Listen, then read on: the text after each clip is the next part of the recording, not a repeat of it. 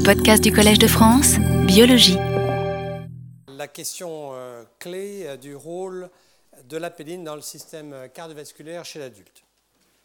Avant de débuter cela, je voudrais simplement vous dire que l'apéline m'a fasciné, si fait que j'avais de façon un peu gourmande proposé trois nouveaux peptides vasoactifs pour cette année à savoir apéline, adrénoméduline qui nous intéresse aussi à plus d'un égard, et puis l'urotensine parce qu'il y a une molécule qui a été développée, qui a été jusqu'en phase 2 en clinique et qui malheureusement euh, n'a pas survécu au premier test. Et c'est toujours très intéressant de savoir ce qui se passe et pourquoi.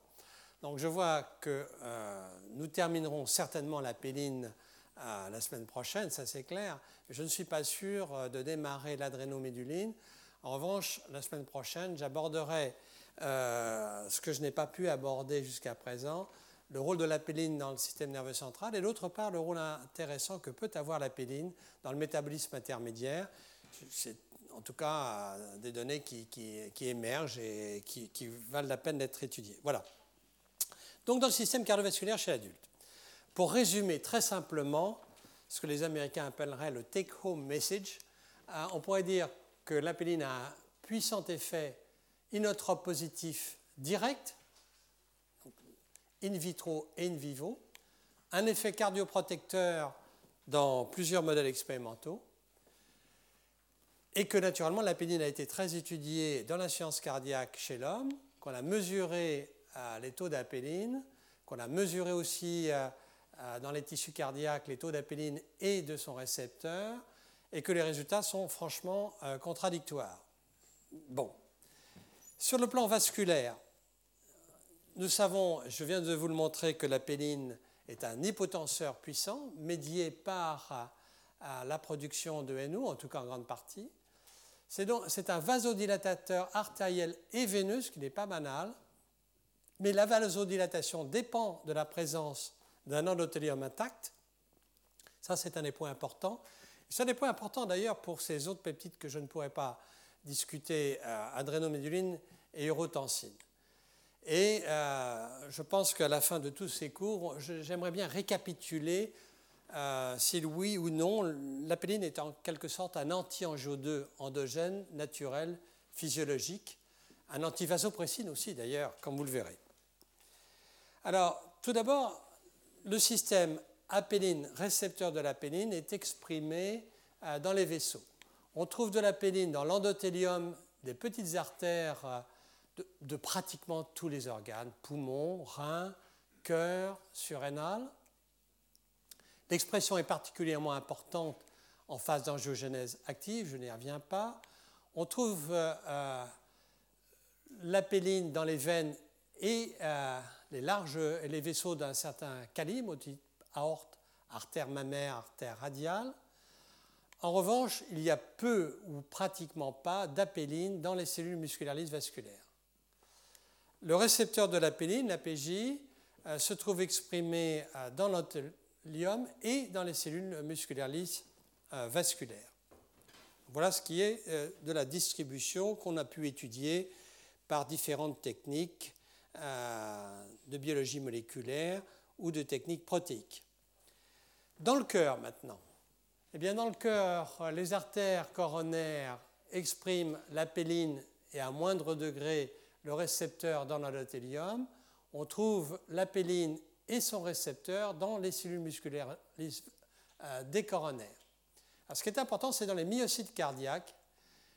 Je trouve qu'il n'y a pas énormément, énormément d'expérience et que ça vaudrait la peine de regarder ça un peu plus dans le détail euh, in vivo, in vitro, euh, même des techniques d'expression, dans la mesure où, euh, bon, on, a quelques articles qui montrent que l'expression de la péline serait particulièrement importante au niveau des oreillettes et plus importante dans les oreillettes que dans les ventricules.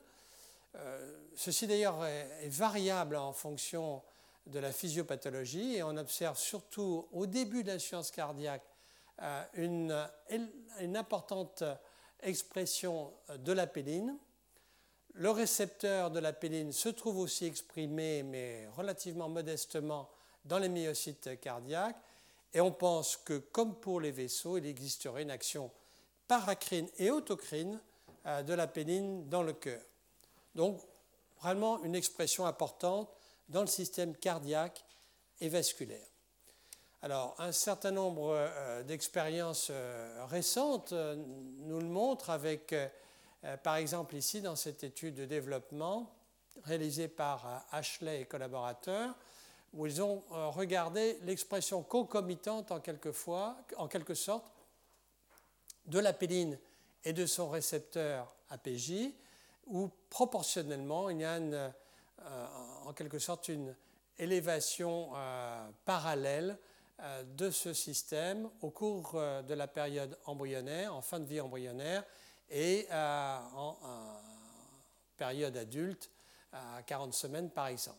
Ceci peut être mis en évidence, encore une fois, par ARN messager ou par études immunohistochimiques.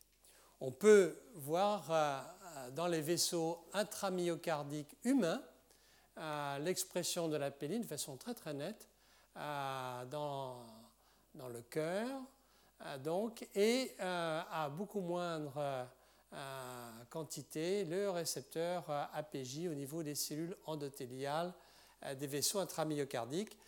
Dans les cardiomyocytes, on observe l'expression du récepteur de l'apéline, mais ce n'est pas extraordinairement flagrant. Dans les cellules endothéliales, de l'endocarde, on observe aussi l'expression euh, de la péline. En fait, la meilleure manière euh, d'être certain que ce système est non seulement exprimé mais opérationnel, c'est de stimuler euh, le système in vitro et in vivo. Alors là, je récapitule l'action de l'apéline sur les vaisseaux in vitro. In vitro, ce qu'on observe, c'est une vasorelaxation, euh, mais elle est dépendante de l'endothélium, ce qui est tout à fait euh, typique euh, d'un système qui est médié par la production de NO.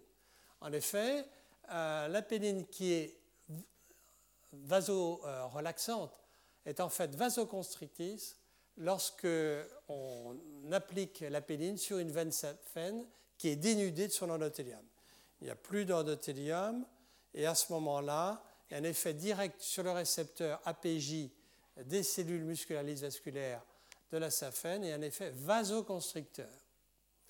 Euh, donc il y a une production de NO aussi qui a été montrée euh, in vitro dans les UVEC et aussi dans la horte isolée de rat. Et il a été montré toujours in vitro euh, sur les cellules musculaires vasculaires qu'il y avait une action de la péline sur son récepteur avec phosphorylation de la chaîne légère euh, de la myosine, qui est une des bases de la euh, contraction des cellules musculaires vasculaires. in vivo, j'ai déjà insisté sur le fait que la péline avait un effet hypotenseur modeste et transitoire. Alors là, là il faut quand même savoir que cet effet est variable peut-être suivant les espèces, in vivo, puisqu'il y a eu euh, une étude récente qui montre que chez le mouton, il y a eu un effet hypotenseur puis hypertenseur. Et ceci peut rappeler, c'est peut-être pour ça que je suis parasité de temps en temps avec le mot endothéline, avec ce qui se passe avec l'endothéline. Avec l'endothéline, il y a certains territoires vasculaires où vous avez une vasodilatation puis une vasoconstriction, une hypotension brève, suivi d'une hypertension. C'est ça ce qu'on observe avec l'endothéline. Et donc chez, euh, chez le mouton, vous avez exactement ces deux phases. Alors est-ce que ceci est lié au fait d'une balance particulière des récepteurs euh, euh, de la péline dans l'endothélium et surtout dans les cellules musculaires vasculaires, suivant les territoires, c'est possible. Quel est l'effet chez l'homme? Nous ne savons pas.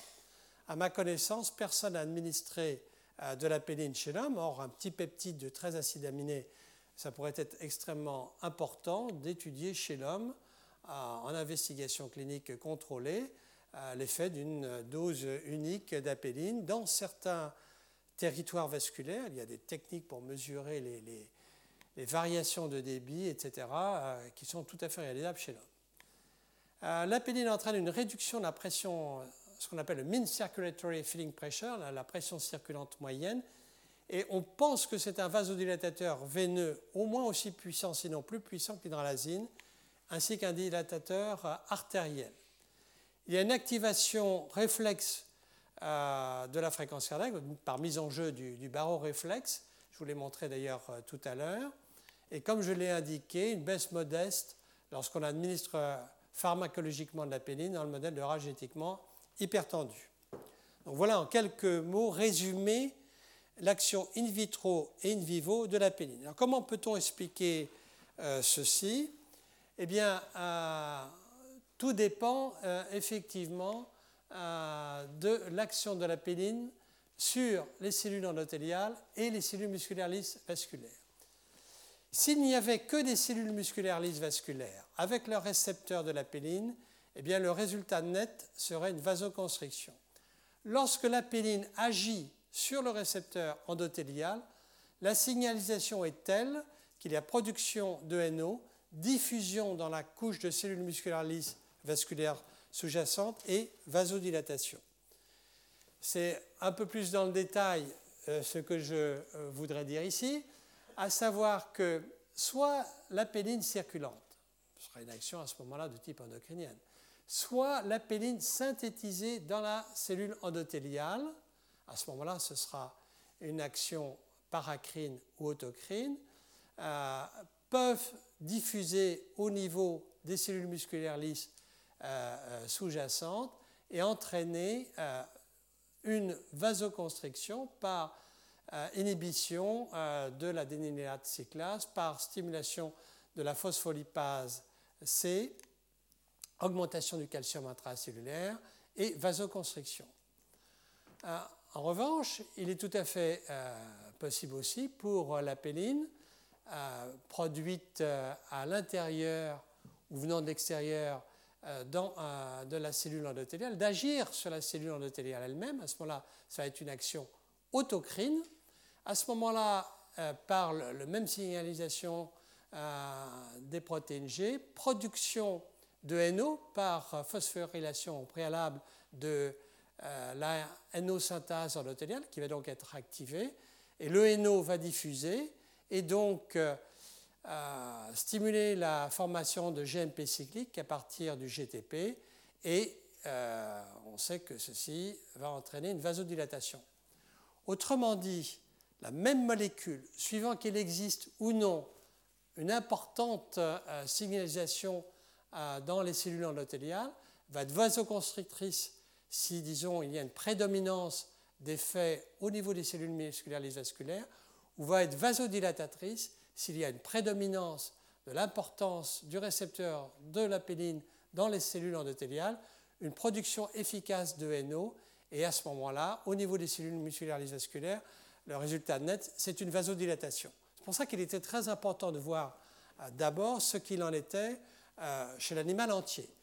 Et, donc, chez l'animal entier, je crois que tout le monde s'accorde pour dire qu'il y a un effet modeste mais indiscutable euh, d'hypotension, en tout cas chez la souris, chez le rongeur, chez le rat. Et donc, vraisemblablement, le deuxième schéma est, le bon euh, pour euh, ce qui concerne la pression artérielle. Voyons ce qu'il en est au niveau du cœur. Alors, in vitro, la péline sur le modèle de cœur perfusé isolé de rat a une action inotrope positive puissante.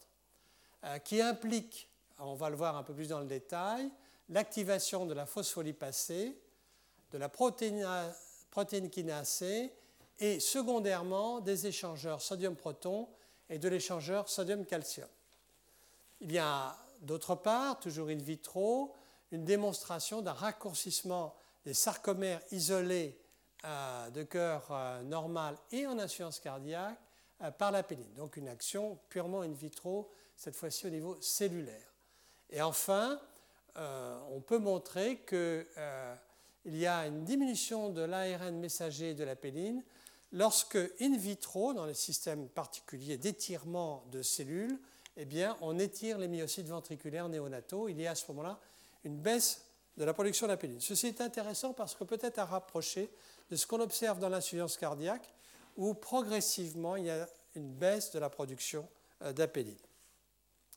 In vivo, Alors, l'apéline se comporte comme une molécule particulièrement intéressante parce qu'elle va diminuer la précharge, donc la charge de remplissage du ventricule, et la post-charge, celle qui est en aval euh, de la chambre de chasse du ventricule gauche, et ceci via une dilatation artérielle et veineuse.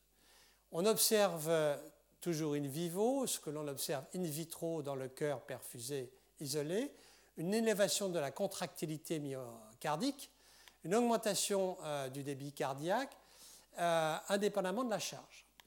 Il y a ce qu'on appelle une augmentation de la réserve contractile du myocarde et du débit cardiaque sans hypertrophie cardiaque. Ceci est important.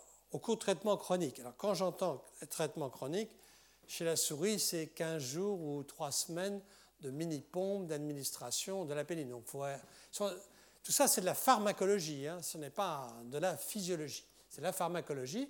Enfin, c'est absolument indispensable pour essayer de comprendre ce qui se passe. Et donc, euh, euh, cette action inotrope positive in vitro et in vivo s'observe à la fois d'ailleurs sur le cœur sain et le cœur défaillant. Ce qui fait quand même de la pénigne une molécule particulièrement intéressante parce que ce serait, ou c'est, un agent inotrope positif qui possède à la fois une action euh, dilatatrice sur les territoires artériels et veineux, diminuant la pré et la post-charge, et qui élève la, ventriculaire de façon parallèle à la baisse euh, de la précharge cardiaque. Autrement dit, la pédine serait une molécule intéressante parce que douée à la fois de cet effet inotrope positif et de diminution des pré- et post-charges.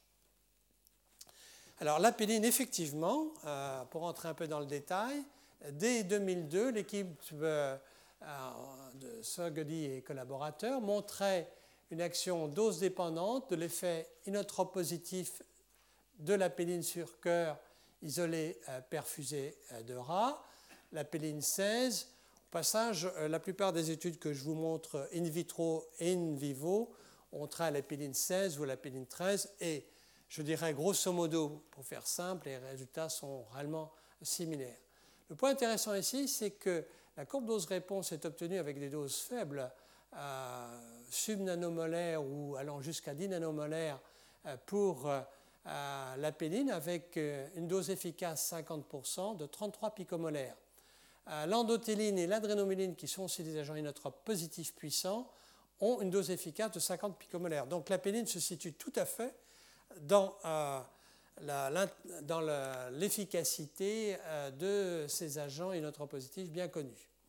Quand on regarde euh, l'effet de la péline par rapport à l'effet de l'isoprénaline, l'isuprel qui est un agent puissamment euh, inotrope positif, il y a une différence qui est nette. Euh, entraîne une augmentation de la tension développée qui est extrêmement importante mais extrêmement brève, alors que l'effet de la péline se développe progressivement avec le temps et reste soutenu passage plus soutenu que l'effet hypotenseur préalablement indiqué. Et ceci euh, de façon assez comparable avec l'endothéline et euh, l'adrénoméduline. Et enfin, l'augmentation de la contractilité est euh, bien mise en évidence, toujours in vitro, par l'augmentation de la DP, DT max en fonction de la précharge. Alors, quel est le mécanisme de cet effet inotrope positif de la péline dans le cœur isolé de rat C'est-à-dire quelle est la signalisation mise en jeu? On pense qu'il s'agit réellement d'un effet spécifique et non pas médié, par exemple, par l'angiotensine 2, l'endothéline euh, ou euh, le système adrénergique, dans la mesure où les bloqueurs du système rénine-angiotensine, les antagonistes du récepteur de l'endothéline ou les alpha-bloquants n'ont aucun effet sur l'effet inotrope positif. Que d'autre part, l'administration de LNAM n'a pas d'effet sur l'effet inotrope positif. Donc c'est un effet indépendant qui implique vraisemblablement la phospholipase C-bêta, car on peut inhiber euh, in vitro 70% hein, de l'effet de la péline par un inhibiteur euh, relativement spécifique de la phospholipase C. On peut inhiber aussi de 80% cet effet positif par la staurosporide, qui est un inhibiteur de la PKC, mais pas très spécifique, c'est vrai. Euh, euh, et enfin, il est possible qu'il y ait une contribution des échangeurs sodium-proton et de l'échangeur sodium-calcium. Pourquoi? D'abord parce que la PKC va phosphoryler lorsqu'elle est activée le sodium-proton et on inhibe en partie l'effet neutropositif par un inhibiteur de cet échangeur sodium-proton, un dérivé de la minoride. Et d'autre part, euh, l'augmentation euh, du sodium intracellulaire va activer en retour l'échangeur sodium-calcium. Et là encore, on, peut euh, diminuer l'effet neutropositif par un bloqueur de cet échangeur. C'est ce que résume en quelque sorte euh, euh, ah, passer ça. Euh, bon. pour passer maintenant à l'in vitro et, continuer sur l'effet de la péline in vitro, sur l'étirement mécanique que je vous ai signalé au départ, il s'agit simplement de culture de myocytes ventriculaires de rat à, la naissance, que l'on soumet donc à, cet étirement mécanique et on mesure à ce moment-là un certain nombre de messagers qui nous intéressent. Alors, euh, dans ces conditions, il y a une augmentation des peptides natriurétiques, l'ANP, le BNP qui est indiqué ici, mais le taux de euh, messagers de la pénigne baisse. Ça, encore une fois, c'est un point intéressant. Il y a une, régulation croisée en quelque sorte. Euh, de la péline et euh, des peptides natriurétiques ANP et BNP. In vivo, qu'en est-il? In vivo, euh, cette fois-ci, sont des techniques sophistiquées, je dirais, d'échographie et d'imagerie par résonance magnétique chez la souris, au cours soit de l'administration aiguë, soit de l'administration chronique d'apéline.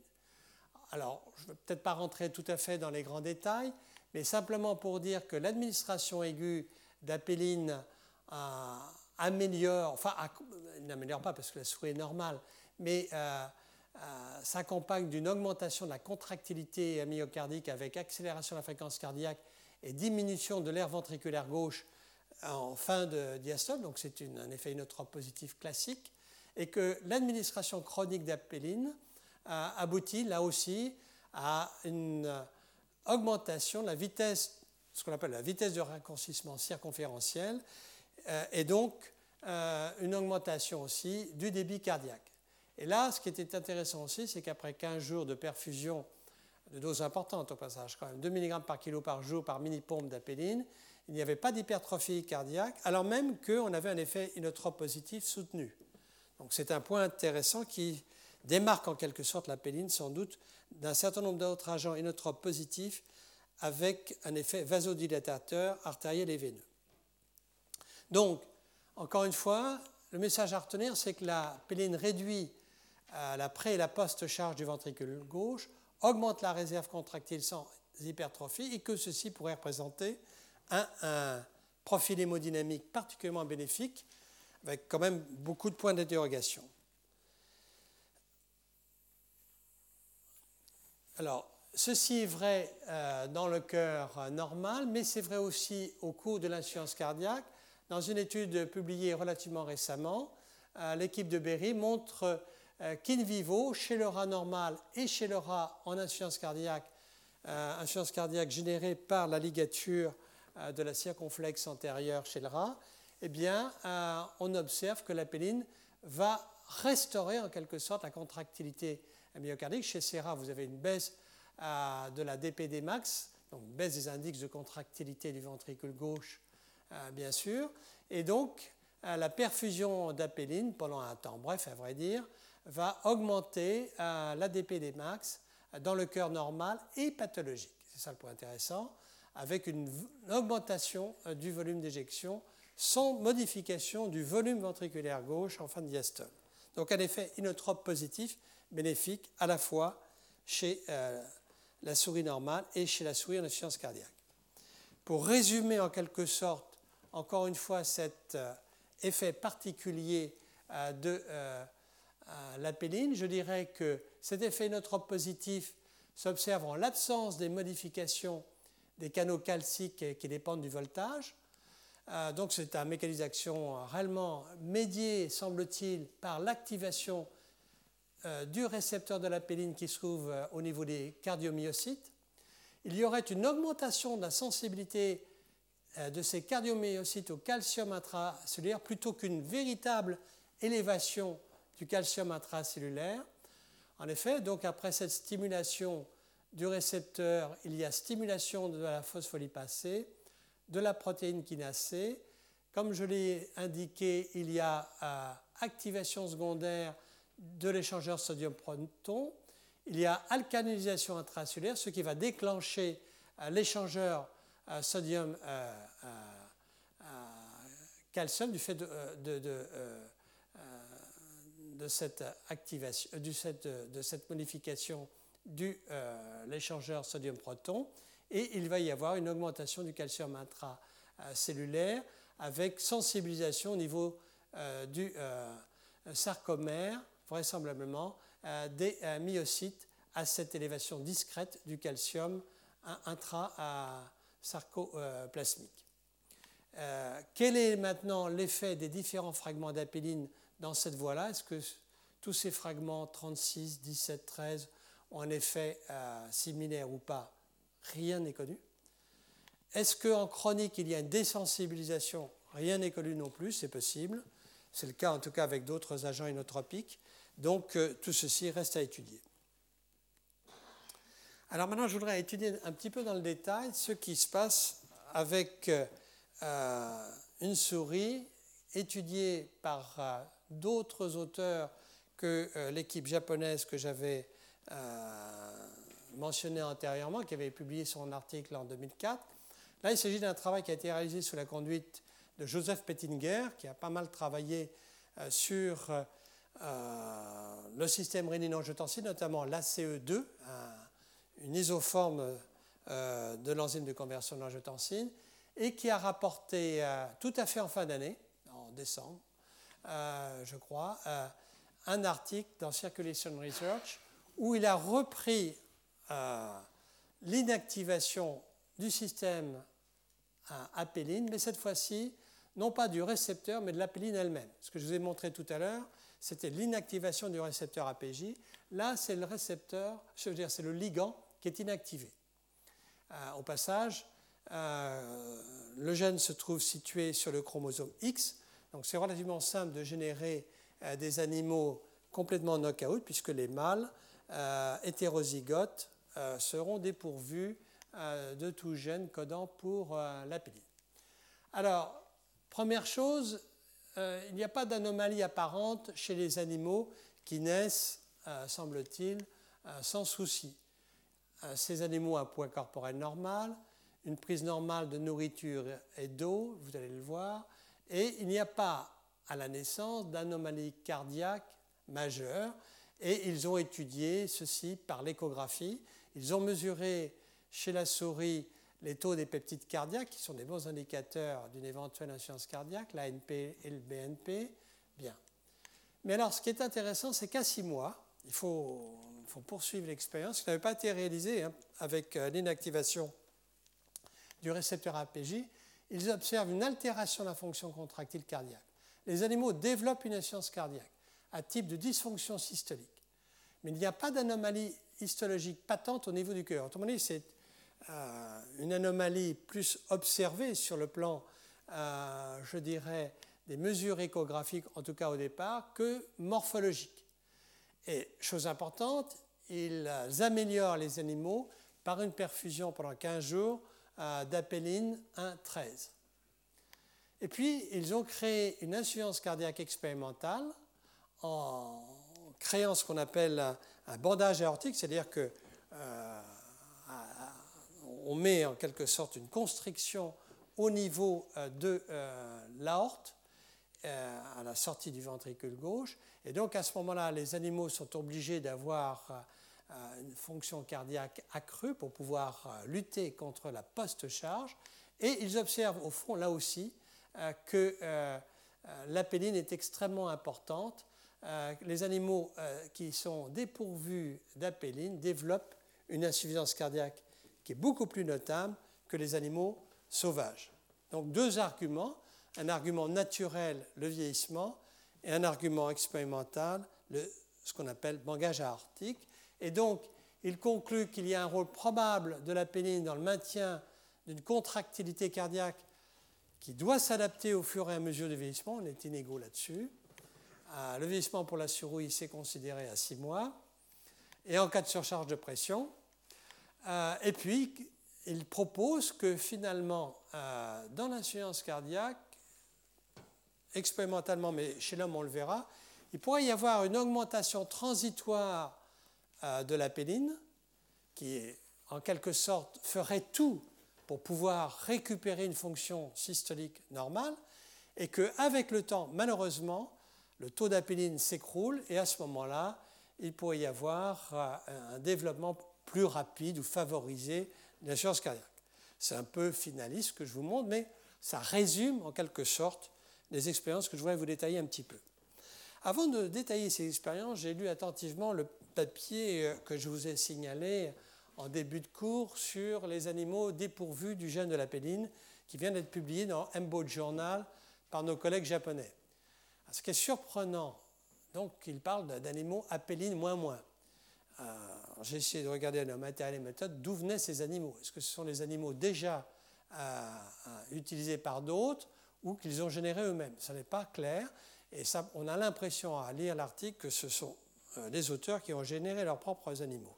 Dans cet article, ils disent que les animaux ont des anomalies, qu'il y a un certain nombre d'animaux qui naissent sans yeux. Alors ça, c'est peut-être quelque chose, c'est très surprenant, qui n'a rien à voir avec l'inactivation génique, mais qu'il euh, y a un certain nombre de morts néonataux, etc. Donc euh, euh, il y a quand même au passage dans, ces, dans ces phénotypes des variations qui peuvent être liées au passage à la variation des souches utilisées. Et surtout de savoir, il est très important de savoir dans ce type d'expérience, et notamment dans celle-là, si on a obtenu des animaux à fond génétique stable. Ceci est le cas ici. Euh, c'est sans doute, euh, enfin, je ne sais pas pour euh, les autres animaux que je viens de vous signaler, ceux déjà. Bien. Alors, nous allons voir que tout d'abord, et ceci est important pour le cours de la semaine prochaine, que l'absence d'apéline, l'absence de, de, gènes codant pour l'apéline, ne se traduit pas par des anomalies de la prise de boisson euh, chez les animaux euh, par rapport aux animaux sauvages. C'est-à-dire qu'on les met en restriction hydrique pendant 40 heures et apparemment euh, la prise de boisson, la perte de poids, puis la prise d'eau qui va être consécutive à l'absence de prise d'eau, à, la restriction hydrique, va être similaire chez les animaux normaux et chez les animaux KO.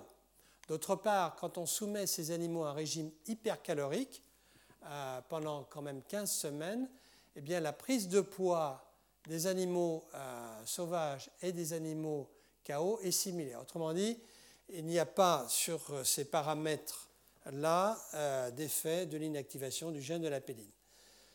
Quand on se place à quelques mois après la naissance, disons jusqu'à 3-6 mois, euh, il n'y a pas non plus euh, d'anomalie patente sur la morphologie cardiaque. Et même à, 12 mois, le point intéressant, c'est que le rapport poids du cœur sur poids corporel est similaire chez les animaux sauvages et chez les animaux KO.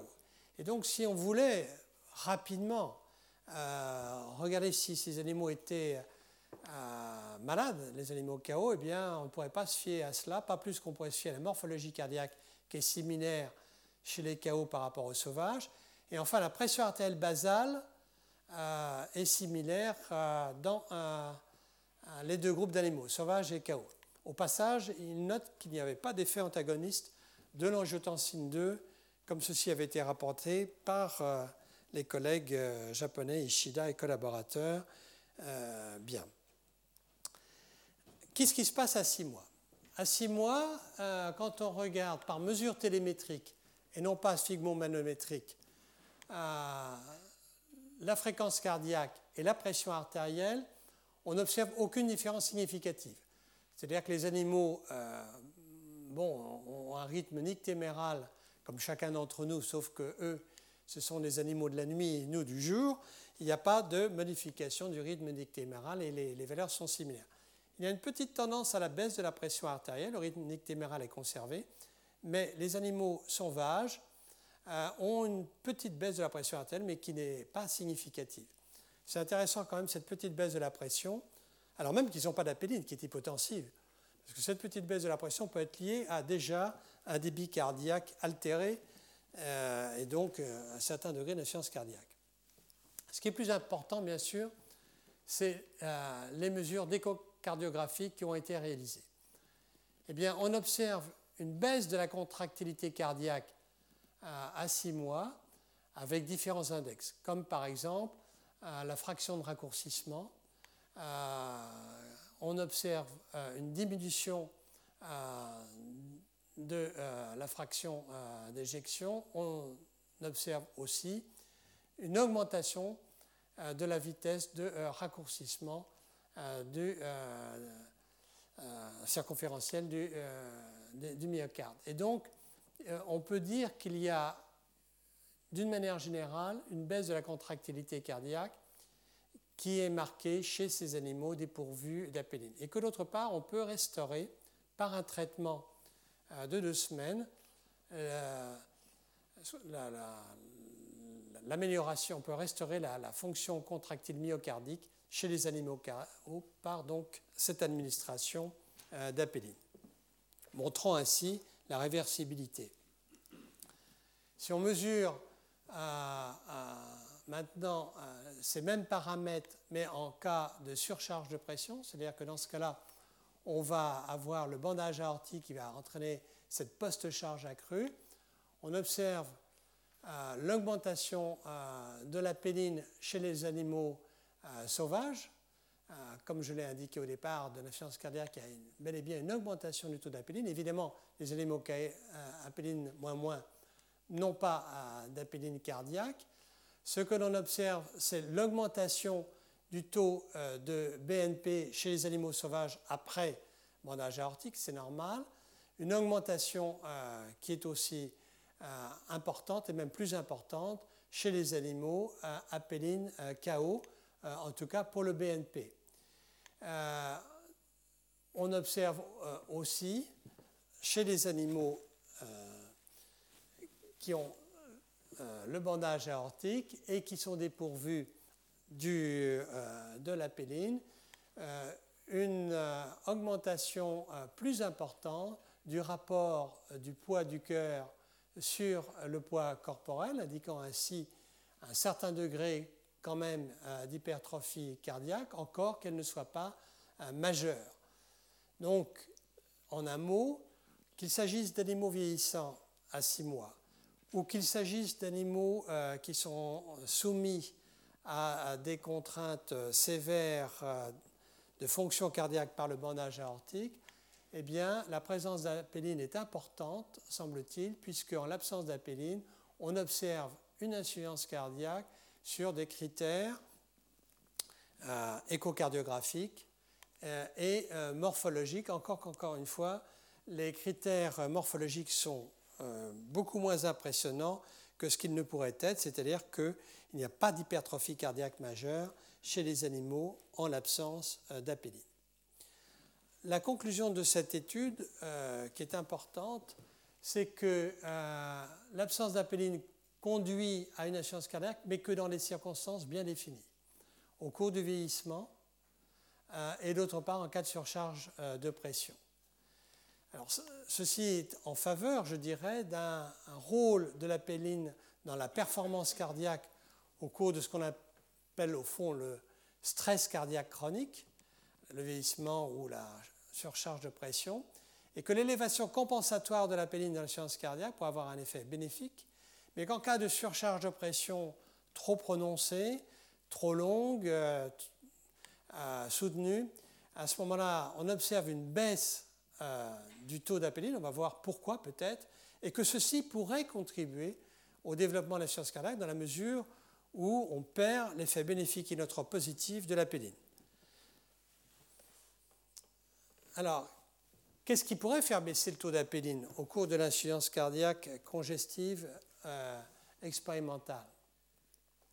Eh bien, il a été montré qu'il existe un antagonisme entre le système rénine-angiotensine et la péline en termes d'expression du taux d'apéline. Et c'est ainsi que le rôle de l'activation du système rénine-angiotensine, qu'on observe invariablement euh, dans euh, l'insuffisance cardiaque, pourrait contribuer à la baisse de la péline que l'on observe. Au passage, euh, ceci est, conforté par le fait qu'il y a une baisse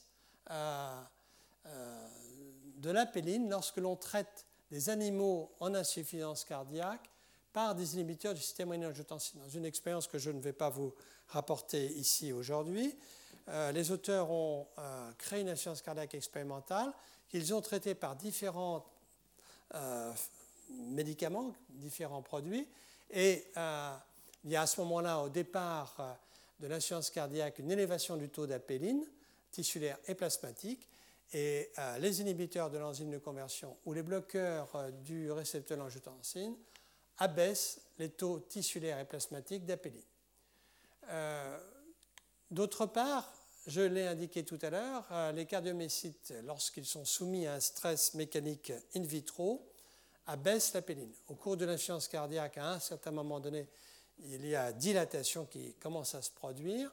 Et donc, euh, est-ce que ceci peut intervenir dans l'abaissement du taux de l'apéline donc, en fin de compte, ceci est peut-être important pour expliquer euh, la baisse progressive de la péline euh, au cours de la cardiaque et peut-être euh, cette baisse va-t-elle contribuer à, à, cardiaque. J'ajouterai une dernière chose, c'est que si la péline réellement joue un rôle dans l'angiogénèse active, dans des épisodes particuliers comme par exemple le stress cardiaque avec néovascularisation, on peut se poser la question de savoir si euh, l'absence de néoangiogénèse dans cette condition, du fait euh, de la baisse de la péline, ne pourrait pas elle aussi contribuer, euh, pour partie au moins, à, à l'insuffisance cardiaque. Alors qu'en est-il chez l'homme? Alors chez l'homme, je voudrais terminer par ça, mais avant, vous dire que on a quand même des arguments expérimentaux pour dire que pharmacologiquement, péline est capable, euh, dans la science cardiaque expérimentale, euh, d'avoir un effet bénéfique dans l'infarctus du myocarde chez le rat. Euh, je l'ai montré aussi indirectement chez la souris qui est dépourvue d'apéline. Mais il y a une autre expérience qui a été réalisée qui va dans le même sens, que la souffrance myocardique induite chez le rat par injection sous-cutanée d'isuprel. On observe dans ces conditions euh, une baisse euh, des indices de contractilité euh, du ventricule, du ventricule gauche, en même temps que l'on observe une chute des taux d'ARN messager codant pour l'apéline et son récepteur dans le tissu cardiaque ventriculaire et auriculaire, ainsi qu'une baisse de l'apéline plasmatique. Et on peut protéger l'animal de cette euh, insuffisance cardiaque euh, expérimentale particulière par euh, l'administration d'apéline durant 5 jours avec un effet donc inotrope positif que l'on peut reproduire d'ailleurs aussi en aigu par administration d'apéline. Tout ceci a été observé chez l'animal in vivo. Encore une fois, qu'en est-il chez l'homme qui nous intéresse naturellement particulièrement Alors chez l'homme, euh, une étude euh, originale a, été publiée par le groupe de Chen euh, dans Circulation il y a quelques années, on s'y réfère souvent. L'étude est originale dans la mesure où ils ont étudié les gènes exprimés dans le ventricule gauche avant et après transplantation cardiaque. Alors comment peut-on faire une biopsie cardiaque chez quelqu'un qui va avoir ultérieurement une transplantation cardiaque eh Bien, c'est parce que en attendant euh, le cœur d'honneur pendant un certain temps, ou pour restaurer surtout une fonction cardio-circulatoire correcte, on va implanter des euh, appareils euh, qui vont faciliter le retour à une circulation, à un état circulatoire correct. C'est ce qu'on appelle les Left Ventricular Assistance Device. Je m'excuse mais comme ça a été inventé par les Américains, on pas, je ne connais pas l'équivalent exact en français. Le point intéressant, c'est que on va implanter cela de façon chirurgicale, et donc à ce moment-là, on peut prendre un petit bout de tissu cardiaque, et puis regarder juste avant la transplantation, le sujet étant en bien meilleur état, il a récupéré une fonction cardio-circulatoire acceptable. On va donc comparer les gènes exprimés avant, après. D'accord? À ce moment-là, ce qu'ils ont observé dans les gènes exprimés, c'est qu'il y avait une baisse importante des peptides natriurétiques. Après transplantation, après restauration d'une bonne fonction cardio-circulatoire, les euh, facteurs natriurétiques BNP, ANP, ça baisse.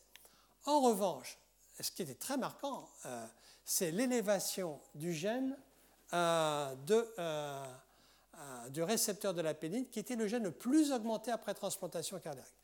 Le point intéressant aussi, c'est que cette étude a été faite de façon, je dirais, aveugle, entre guillemets. C'est-à-dire c'est une étude de transcriptome où on part sans idée préconçue du gène que l'on va trouver comme augmenté.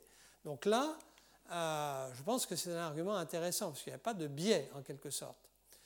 Et euh, il montre par ailleurs qu'il y a une élévation du taux d'apéline par euh, un essai enzymo-immunologique après assistance circulatoire. Donc on restaure en quelque sorte, avec une bonne fonction cardio-circulatoire, on restaure en quelque sorte un taux d'apéline, montrant bien que l'apéline était basse du fait de l'insuffisance cardiaque et que l'amélioration, même rapide, hein, de la fonction cardio-circulatoire permet une réélévation euh, de l'apéline euh, immunoréactive après donc euh, ce système d'assistance circulatoire. Alors qu'en est-il naturellement dans le plasma? Alors dans le plasma, je dois dire tout de suite, et je ne pense pas que ce soit Catherine Lorenz qui me contredira, que le dosage de l'apéline est difficile et que quand on regarde dans la littérature, les, valeurs varient entre 1 à 100. C'est tout dire. Moi, j'ai connu ça avec la bradykinin, où les valeurs étaient mille fois supérieures au départ de ce qu'elles sont sans doute en, réalité. Donc, ce, que je vous montre aujourd'hui est à prendre non pas avec précaution, mais avec critique. Critique parce qu'il faut voir exactement quelle est la méthodologie. La méthodologie suivie habituellement, c'est uh, We have taken the recommendations of the manufacturer to measure, etc. Ce qui veut dire en clair qu'on ne s'est pas trop posé de problème, on a un kit, on vous le vend, on l'applique, sans savoir exactement ce que fait le kit. Bon, je dis ça parce que ici, c'est pas ce qui se passe. Ici, on mesure la péline et je vous montrerai la semaine prochaine de façon rigoureuse après séparation chromatographique avec un anticorps bien défini, qui a été fait ici. Donc, euh, c'est vraiment très important parce que vous allez voir des résultats contradictoires dans la science cardiaque qui ne s'explique pas parce que les malades ont été mal classés, mais tout bêtement parce que les, mesures n'ont pas été suffisamment critiquées au départ. Donc voilà ce qui se passe dans cet article. Entre guillemets normaux d'apéline immunoréactive 4 nanogrammes par ml, je pense que ça a beaucoup baissé depuis. Enfin bref, toujours été, ce qui était quand même intéressant, c'est que l'insuffisance cardiaque débutante, suivant une classification qui est faite par la New York, American, la New York Heart Association, eh bien, dans les premiers stades d'insuffisance cardiaque, le taux d'apéline augmente et s'effondre ou revient vers des valeurs beaucoup plus basses en tout cas, en cas d'insuffisance cardiaque sévère, euh, voire euh, complètement décompensée, c'est-à-dire les stades 3-4. Euh, et ceci est parallèle à la dysfonction ventriculaire gauche. Alors voilà, on a effectivement des flèches un peu dans tous les sens. quand on regarde une revue toute récente qui est sous presse de Jap et Newby, euh, qui euh, montre que quand même, d'une manière assez générale, le taux d'apéline est abaissé, euh, qu'il peut être élevé puis abaissé, ou voire normal. Alors, non seulement il faut savoir mesurer l'apéline, mais en plus il faut savoir classer correctement les malades. C'est quand même pas très difficile de savoir si quelqu'un a une fonction cardiaque normale ou pas. Il y a des échocardiographies qui sont faites pour cela et la fraction d'éjection ventriculaire gauche est considérée comme un bon test d'insuffisance cardiaque sur le plan fonctionnel. Quand on a moins de 30%, ça va pas bien. Quand on a 50-60%, on est dans les zones normales. Or, vous voyez ici qu'il y a des variations considérables des fractions d'éjection systolique. Autrement dit, franchement, je trouve que tout le travail est à faire. C'est-à-dire qu'il est important de savoir si oui ou non l'apéline est abaissée dans l'insuffisance cardiaque sévère ou décompensée. Il est important de savoir si, comme il semble être indiqué dans ces patients avec une hypertrophie ventriculaire gauche, une cardiomyopathie primitive dilatée, mais sans euh, insuffisance cardiaque patente, puisque vous voyez, ils ont des fractions d'éjection en moyenne à 40-42%. Il est donc important de savoir ce qu'il en est exactement. Or, nous ne pouvons pas répondre clairement aujourd'hui, à mon avis, à cette question-là. C'est très important parce que si on pense un jour que l'apéline peut faire un, produit intéressant en thérapeutique, il faut savoir aussi ce qui se passe euh, en pathologie. Alors justement, euh, pour terminer par cela, je dirais que, donc en pathologie, disons que, retenons que expérimentalement, et peut-être chez l'homme, l'apéline au cours de l'insuffisance cardiaque dans ses premiers stades serait élevée. D'ailleurs, peut-être qu'une partie de l'apéline circulante chez l'homme serait d'origine atriale, qu'au cours de l'insuffisance cardiaque décompensée, euh, il est vraisemblable qu'on observe une baisse claire des taux plasmatiques d'apéline, en tout cas chez, chez l'animal et peut-être aussi chez l'homme, et que, en tout cas, le travail que je vous ai indiqué tout à l'heure est intéressant en montrant ce parallélisme des variations des taux d'apéline avec la correction de l'insuffisance cardiaque euh, après assistance circulatoire. L'expression élevée dans le myocarde d'apéline et de son récepteur chez les euh, patients d'insuffisance cardiaque mériterait d'être étudiée. L'étude que je vous ai montrée avant et après assistance circulatoire est unique. Et donc, euh, il y a à l'heure actuelle euh, des banques de tissus myocardiques où ce type d'expérience, c'est-à-dire de mesure des messagers, pourrait être faite. Le problème qu'on a toujours naturellement là, c'est d'avoir le tissu contrôle. La, beauté, si je puis dire, quand même, du travail que je vous ai rapporté de Chen et collaborateurs dans Circulation, c'est qu'ils avaient avant et après correction chez le même malade, ce qui n'a pas de prix. Et donc, les résultats sont difficiles à interpréter hétérogénéité des patients, difficulté du dosage. Quelle est l'importance de la péline circulante? Je vous ai beaucoup parlé d'action autocrine, paracrine. Et donc, euh, est-ce que vraiment la péline circulante va avoir un effet endocrine? Par rapport à l'effet local de l'endocrinie de ce système Et puis, alors, il y a une chose que personne ne discute, mais quand même fondamentale et qui me permettra d'embrancher sur le cours de la semaine prochaine, c'est que la péline, son taux plasmatique n'est pas uniquement fonction de l'état cardiovasculaire.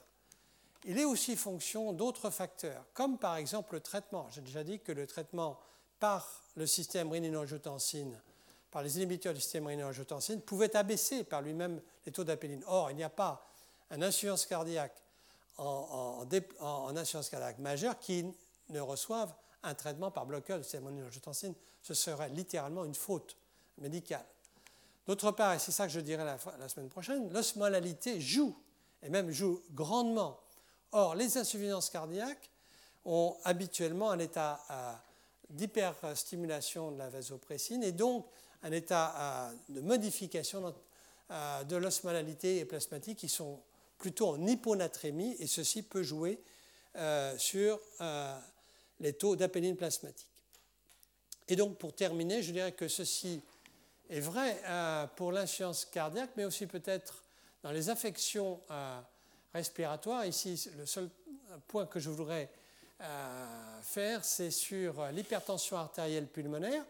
Dans l'hypertension artérielle pulmonaire, avec les mêmes réserves que j'ai faites antérieurement, eh bien, en dosant relativement spécifiquement à la péline 36, une absence de réaction croisée avec les deux autres fragments d'apéline circulante, eh bien, il y aurait une augmentation nette, mais voyez, variable quand même, euh, du taux d'apéline plasmatique par rapport euh, à, des euh, sujets contrôle qui sont indiqués, non, une baisse, pardon, par rapport à des sujets contrôle qui sont indiqués ici.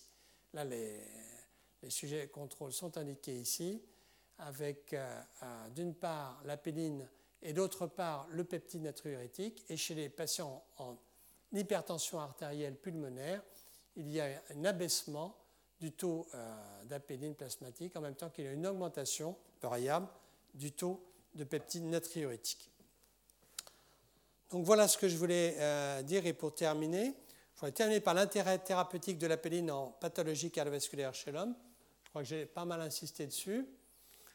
Sur l'intérêt éventuellement euh, théorique d'une absence d'hypertrophie cardiaque par administration à long cours, une cardioprotection lors de la souffrance myocardique aiguë et chronique, et j'anticipe un effet antivasopressine, peut-être aussi angiotensine de l'apéline, avec donc un intérêt de la restauration de la stimulation du système apéline, en sachant que, à l'heure actuelle, nous sommes un peu bloqués pour les inotropes positifs.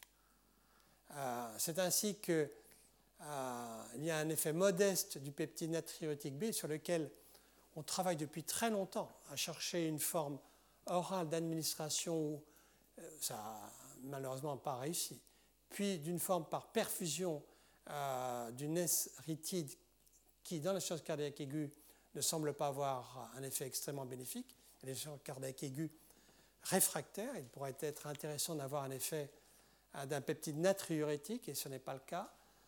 Alors, il y a d'autres euh, inotropes positifs, mais qui n'ont pas bonne réputation parmi les cardiologues, comme les agonistes bêta, les inhibiteurs de la phosphodiesterase. Ils ont été les inhibiteurs de la phosphodiesterase pour augmenter le taux d'ASP cyclique intracellulaire, etc., ont été bloqués. La péline aurait, par son effet de sensibilisation accrue des cardiomyocytes au calcium intracellulaire, un effet proche d'un autre euh, positif qui s'appelle le lévocimandant. Mais une étude clinique euh, récente a été négative, ce qui fait que on peut considérer ça comme de bons pronostics pour euh, la péline, ou au contraire, euh, il faut être réservé. Toujours est-il, ce qui frappe quelqu'un qui étudie à fond la péline dans le domaine cardiovasculaire, c'est que nous devrions avoir des études cliniques au minimum. D'avoir une étude sur les effets régionaux et globaux de la perfusion d'apéline chez l'homme, c'est finalement un peptide qui est un peptide naturel, plutôt hypotenseur, un effet neutrope positif. Euh, il est surprenant qu'on ait fait tant de travail sur la perfusion du peptide natriurétique auriculaire depuis très longtemps, ne pas pouvoir vous donner un, élément de réponse à cette question importante est surprenant. Voilà. Je me rappelle très bien que lors des cours sur le, cancer et l'angiogénèse ici, ces cours avaient abouti à une investigation clinique qui, à mon avis, était extrêmement importante, qui vient d'être publiée par Michel Azizi et ses collaborateurs dans le New England Journal of Medicine, montrant que l'administration d'un inhibiteur du VEGF entraîne chez tous les patients une discrète mais certaine élévation de la pression artérielle. J'avais montré aussi, euh, euh, enfin plus exactement en discutant avec Catherine Lorenz et de nouveau Michel Azizi, je vous le montrerai la semaine prochaine, euh, l'intérêt de faire une investigation clinique pour démontrer que les variations de l'osmodalité plasmatique chez l'homme entraînent des modifications du taux plasmatique d'apéline.